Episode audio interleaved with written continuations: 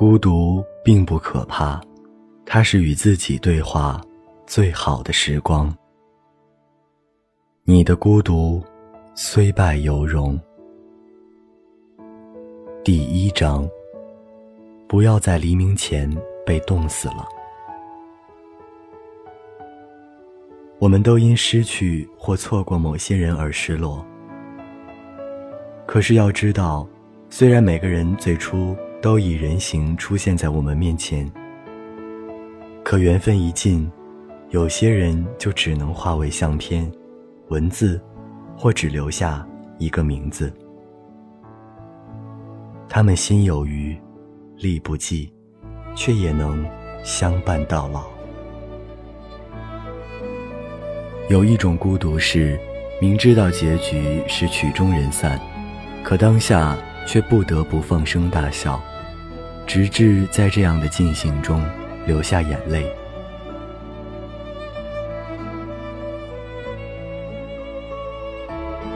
纵使青春留不住。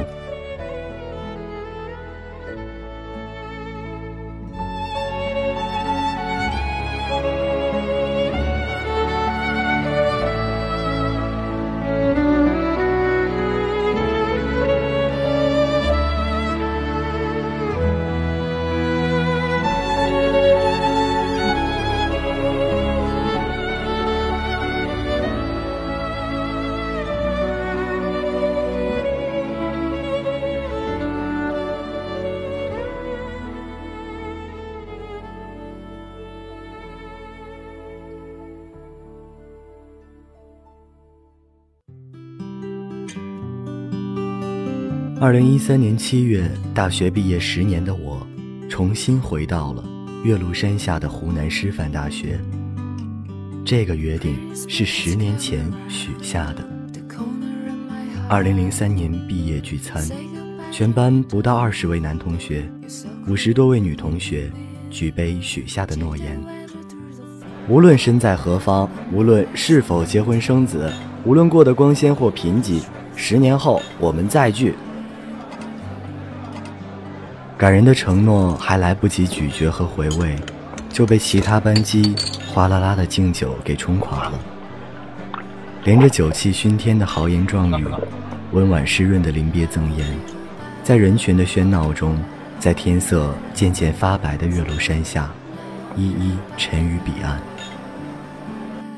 我不知道当时有多少人记得这句话，当时我的念头是：十年啊！恐怕已经大腹便便，恐怕已经两鬓成霜。我不知道多少人有真正的时间概念。我一直以为时间概念无非是约会不迟到，上课要准时。我连三个月之后自己在干什么都猜不到。你许一个十年的约，我只觉得也许这样的许诺会显得很牛吧。十年孙子不来，十年狗不来。十年后，老子死了变成鬼都要来。一人一句嬉笑怒骂。我们宿舍十三位男生，性格各不相同，有的讲义气，动不动就帮忙出头平事；有的觉得自己特帅，每天出门前梳头发要半个小时；有的进大一就是系学生会主席，说话老气横秋；有的性格内敛。只希望毕业后不回老家就行。还有一类人如我，有任何机会都不想错过，各种面试都想参加，连手机促销员的工作都要试试。我喝得头晕，坐在椅子上看着这些兄弟们，一个一个，十年后他们都会变成什么样子？我又会变成什么样子？我怕十年后一事无成。怕十年后孤身一人，担心自己没有一套属于自己的房子，担心自己买不起一辆属于自己的车子，担心自己的小说卖得太差，早早就放弃了写作。我怕之后再无实现梦想的可能性。我怕好多，然后就吐了。有些承诺如一根针，毫无重量，却凛冽锐利。能直挺挺地插进每个人心里，伤口细微到毫无疼痛。在时间的流淌与社会的打磨之后，伤疤和老茧交错缝合，众生砍揽。任谁都忘记了这句话的出处。我们举着酒杯，脸色泛红。二十岁出头的男男女女，谁又能想到十年之后自己的命运会如何纠葛呢？毕业一年，生活暗无天光。置身于正在风暴四起的电视传媒中，沧海一粟，随暗流漂泊，毫无抱怨。有时遇见同在长沙工作的同学，互相调侃两句，他们说：“猴子，你怎么越来越像猴子了？”我咧嘴一笑，那还不是因为我回到了真正属于自己的地方。如果你认定苦是自己应得的，那么光必定会照耀到你身上。即使是沧海一粟，也终会有归宿。扛到云开风散。暗涌窒息，再漂泊的物体也会沉于海底，各有各的领土。毕业十年，只是一个回首的时间。我妈打电话给我，明天你回湖南做什么？我说大学毕业十年聚会啊。我妈用一种难以置信的语气说：“不会吧，你毕业都已经十年了。”怎么，在我心里，你大学毕业并没有多久？我在电话这头讪讪的笑，笑在我妈的心里，我仍是少年，也笑时光似风，带走了季节，也带走了青春的温度。嗯，我毕业十年了，在从北京回长沙的高铁上，看着窗外的风景，倒退啊倒退，就想起那些年的我。和我度过的日子。毕业三年，埋头苦干，四周无光，人还是那个受到讽刺会咧嘴一笑的人。工资少了，不敢和主编理论，挺孬的；被欺负了，只会在角落里为自己哭一场，挺娘的。唯一做的够男人的事情，就是每个月存四千块交给我妈。虽然存满一年也买不了什么，但只是觉得这个举动很爷们儿。毕业五年，开始在行业中摸出一些门道，成为了小团队的负责人，开始有了失眠的症状，也常常从睡梦中惊醒。我总是梦见自己被公司老板开除，当众大骂，冷汗刷背。为什么会那么心虚？为什么总受制于人？为什么自己的命运那么容易就能被人操控？那几年我的生活中只有工作，鲜有朋友，与大学同学也少有联络，偶尔隐身在中国同学网五四六零的班级论坛，看同学们结婚的结婚，生子的生子，发福的发福，升官的升官，心里想着，我的落点究竟在哪里？对于大多数北漂的人而言，北京仅仅是一个梦。我拼尽入睡，融入环境，只希望自己清醒时，它是个值得称道的美梦罢了。只是刚到北京的日子，夜晚常常做噩梦。毕业七年，工作渐上轨道，老板信任有加，不再从梦中惊醒。这时才发现生活单调的可怕，地铁、公车、走路，每天遇见很多人，通过表情猜对方的人生，通过水果摊老板娘的水果，猜他这个月的生意。临近三十岁，人生开始顺遂，却并不热闹，几乎没有出过国，也没有和伙伴们做出什么越格出轨的行迹。那时，媒体开始报道八零后的榜样。韩寒成为国家公民，郭敬明转换身份，成为有中国梦标签的商人。我在电视圈做着几档娱乐节目，在校招的季节跟着人力资源部进校园宣传公司，常被问到一个问题：我是学新闻专业的同学，我是有新闻理想的，娱乐新闻算个什么东西？我不知道如何回答这个问题。我从中文系毕业，十年投身于此，也曾吃苦，也曾拼命。面对那些双眼灼灼、理想累累的同学们，我竟然语塞。做娱乐能算是一种理想吗？我不止一时觉得自己过得卑微，面对朋友、家人的不理解，我只能咬牙挺住。直到有一天，我突然想明白这些质疑的本意：你如何才能向外界传达你存在的意义？自己存在的意义，多难回答的问题啊！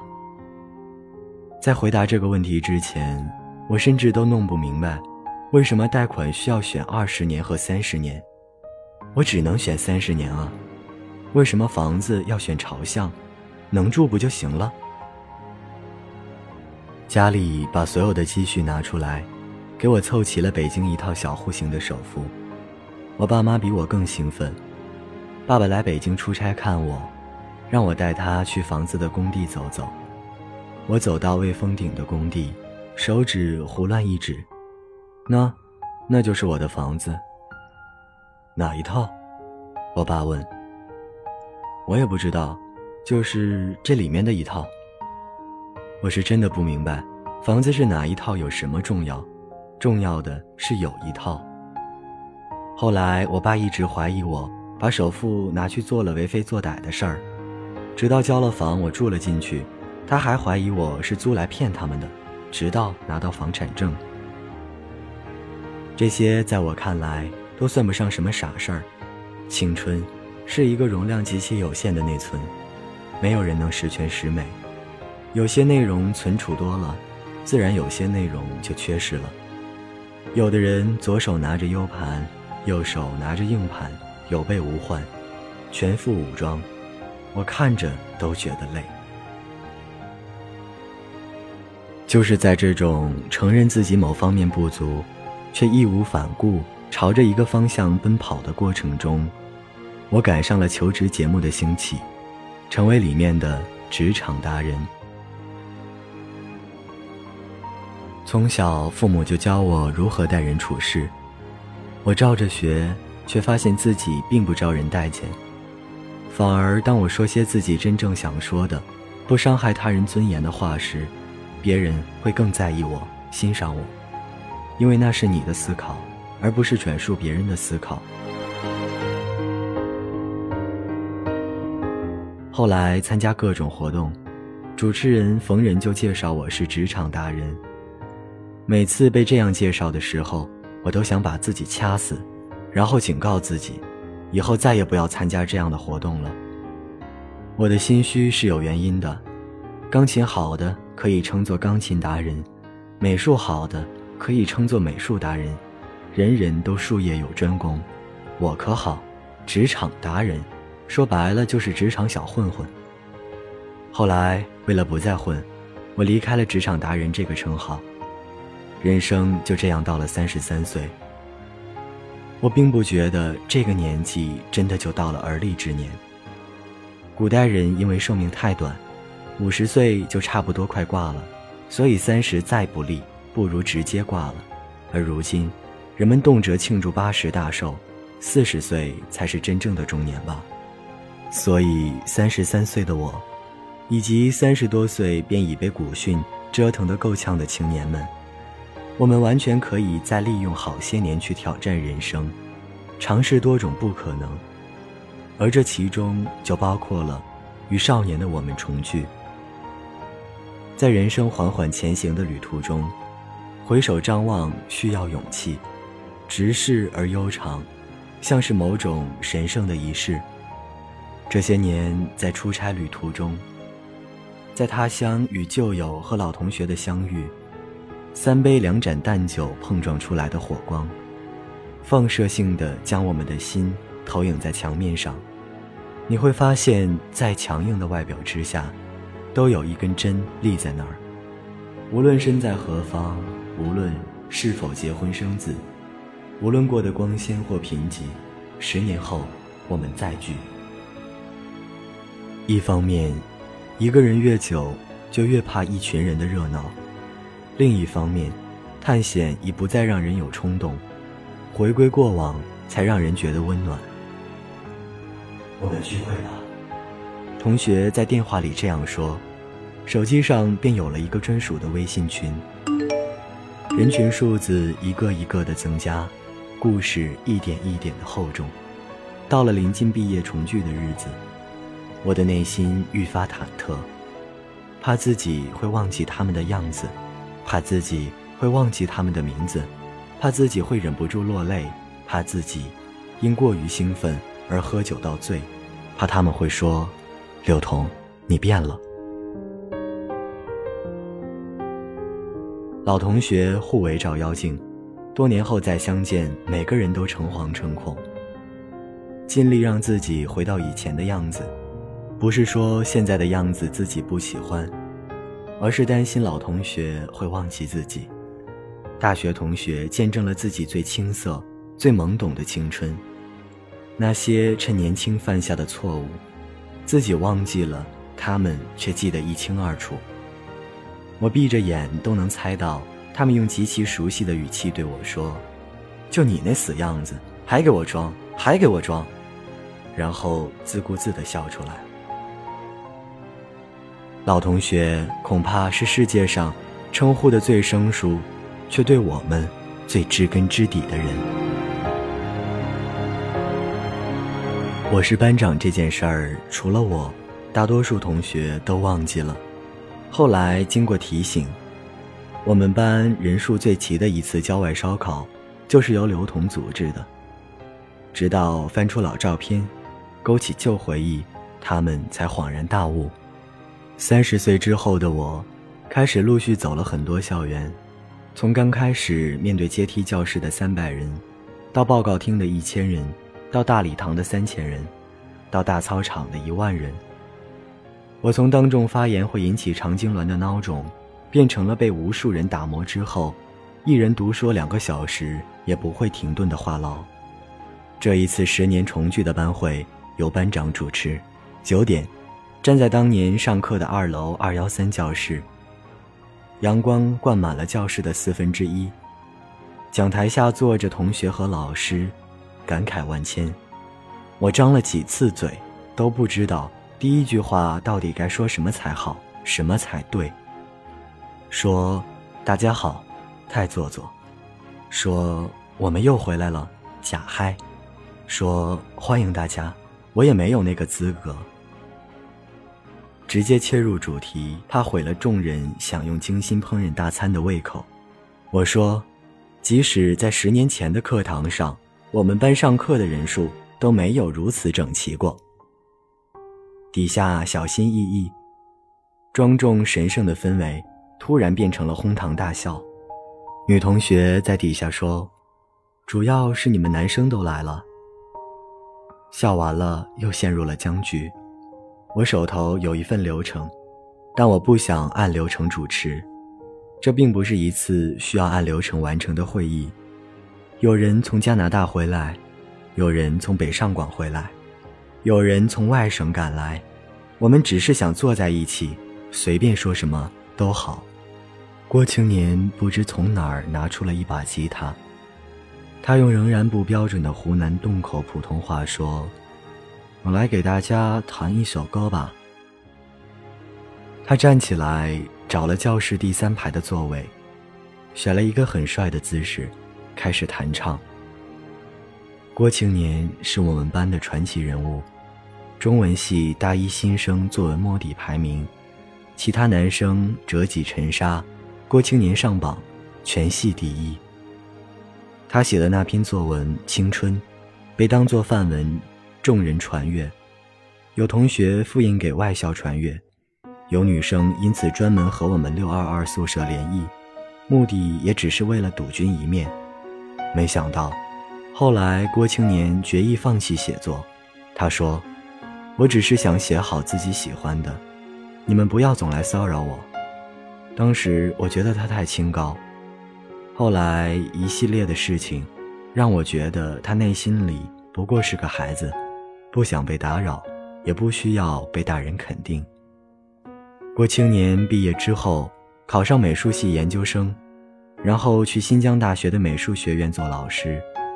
因某些原因，他从新疆逃回北京，自己在画家村建立了工作室，做自己的摄影展，也偶尔玩些前卫艺术，比如裸奔。被警察带进局子好几次。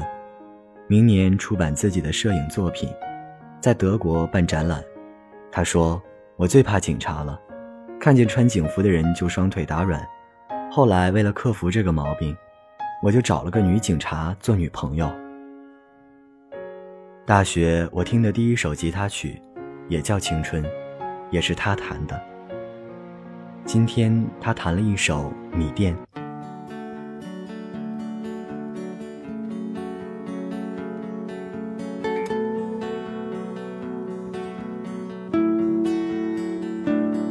三月的烟雨，飘摇的南方。你坐在你空空的米店，你一手拿着苹果，一手拿着命运，在寻找你自己的香。窗外的人们匆匆忙忙，把眼光丢在潮湿的路上。你的舞步，划过空空的房间，时光就变成了烟。这命运寻找你自己的香。窗外的人们匆匆忙忙，把眼光丢在潮湿的路上。如果一个人只能全身心去做一件事情，那就是青春。纵使青春留不住。但伴随着青春生长出来的回忆，划过皮肤的温度，对未来呐喊的分贝，我们曾珍惜彼此的那些情感，都是能用文字、图片和音乐记录下来的。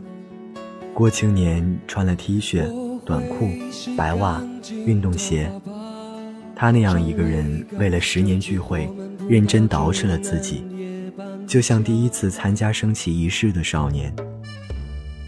他很认真的、小声的唱着吉他里的那首歌，生怕惊动心里另一个不谙世事的孩子。我们静静的听着，沉默，沉默，直至含泪。时光在他的吉他声中回转。这十年，我参加过很多歌手的发布会，在偌大的舞台上，他们弹着吉他。配合更好的技巧与音效，却远不如此刻好听。我分明看到郭青年将噪声隔离，让时间冷静，有风无声。阳光变成流水，看得到他们洒在郭青年身上的影子。一群三十好几的大叔大婶，昨天还因为家长里短在发牢骚，因为教的学生调皮而苦恼。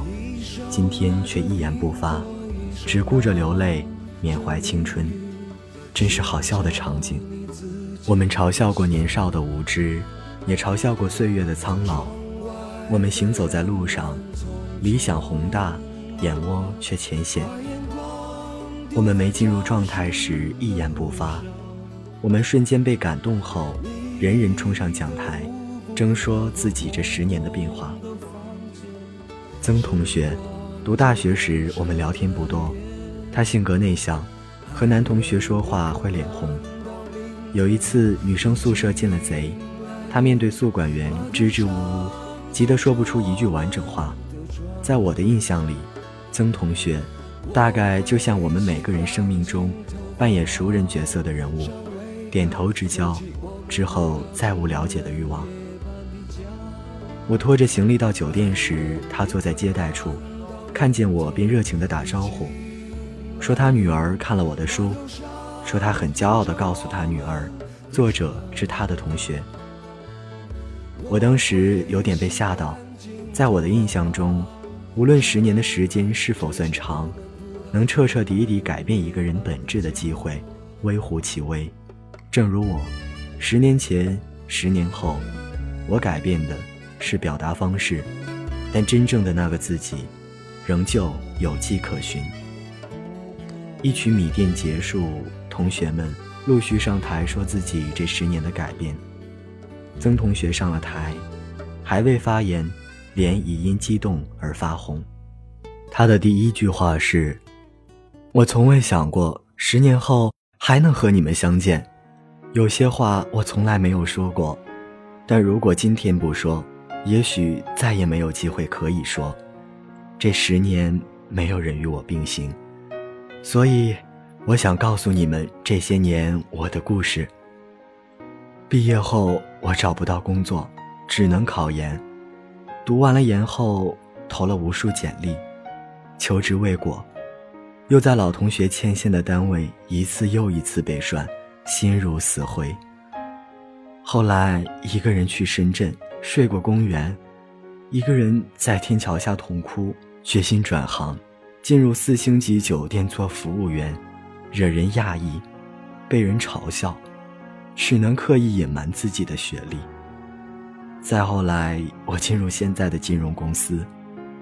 结婚生子从未放弃，除了我自己，没有人知道我这些故事。即使有人知道了，也很难相信。今天我想说给你们听，我我从来没有放弃过生活，也没有被生活放弃。他一个人站在那儿，带着哭腔说完这些，集体鼓掌。有人走过去拍拍他的肩。有时候我们说很多话，并不是想得到热切的回应，而是只要有人愿意听，愿意帮我们记住，就够了。当曾同学说他十年经历的时候，我们在心里细细揣摩这些年的改变。同窗四年，并无二致。毕业那天之后，我们开始走上不同的人生路。进入社会不同的切面，讲义气的成了警察，耍帅的当了单位的团委书记，学生会主席已做了局长，第一个见网友的女同学嫁到国外成为家庭主妇，与男同学关系最好的女孩成了大互联网公司的销售冠军，想成就一番大事业的仍在挣扎，随心漂泊的一直祥和淡定。而我，进入传媒这一行之后，便没有更多的选择，算是一条路走到黑，争取到了一些机会，得以喘息。如果十年前问我，你们花十年去经历，会知道自己未来身处何方吗？有关时间的提问，都是问题简单，回答太难。为了一个结果，人人都会付出种种不为人知的代价。你的对手每年都在更换，你的伙伴也是；你的收入每年都在增加，你的消费也是；你的眼界每年都在加宽，你行走的步伐也是。你越怕别人让你失望，你就越怕自己让别人失望。有一类人有自己的个性，想独立，有挣脱社会引力的欲望，却必须背负压力，勒清全身的伤。谁都无法脱离守恒的规律，我们自觉越来越成熟，不过是越来越不在乎。盔甲再厚也无用，伤疤硬实才能防身。离开十年同学聚会的第三天晚上，我收到了一条来自六二二寝室长的短信。这次相聚，发现你真的长大了，成熟了。或许是因为我曾经太了解你的缘故，我发现这十年，尽管你的外貌没有太大的变化，但你的心智却已经如此的改变。内心为你这样的改变而高兴，祝愿，在路上的你越来越好。灯火迷蒙，鸣笛遥远。我手握方向盘，不知道应该往哪个方向开。把车靠边，摇下车窗。眼里全是唏嘘后的慢缓。这条路是北京最拥堵的三环路，在最高点的位置朝前望看不到的尽头，也数不清前行者的数量。每每投身于此，便感觉不到自身的重量。愁如湘江日夜潮，接二连三。在参加十年同学会的前一夜，所有男同学全部住回湖南师范大学第五宿舍的六二二寝室。我推开门，那些熟悉的面孔正聚集在寝室中间的书桌上打扑克，一个一个热情异常。嘿，你好，好久不见。因为很久不见，大家都刻意压制内心的紧张，用热情来化解尴尬。你好，你好，你好，你好。当对第四个人点头微笑时，我已然控制不住自己的情绪，突然哽咽，一字一顿地说：“我真的好想你们。”然后大哭了起来。因为哭泣，我从梦里惊醒，而那时我身处凌晨五点二十八分的北京。离十年相聚已不到二十四小时的时间，我不希望自己只能趴在回忆的缝隙中望着过去，不敢惊扰。新情旧恨，日暖朝夕，人来人往，放任成滂沱。我不希望只记得你们的样子，像雕塑，尘封在记忆的相片中。我不希望只能在老去时提起一切。只能说一句：“人生长恨水长东。”我希望自己在没有麻木之前，还能尽力用文字记住过往每一个在自己身上留下印记的人，记住每一种感动过自己的温度，记住让我成为今天的自己的一切。这些组合起来，就是一个人的青春。纵使青春留不住。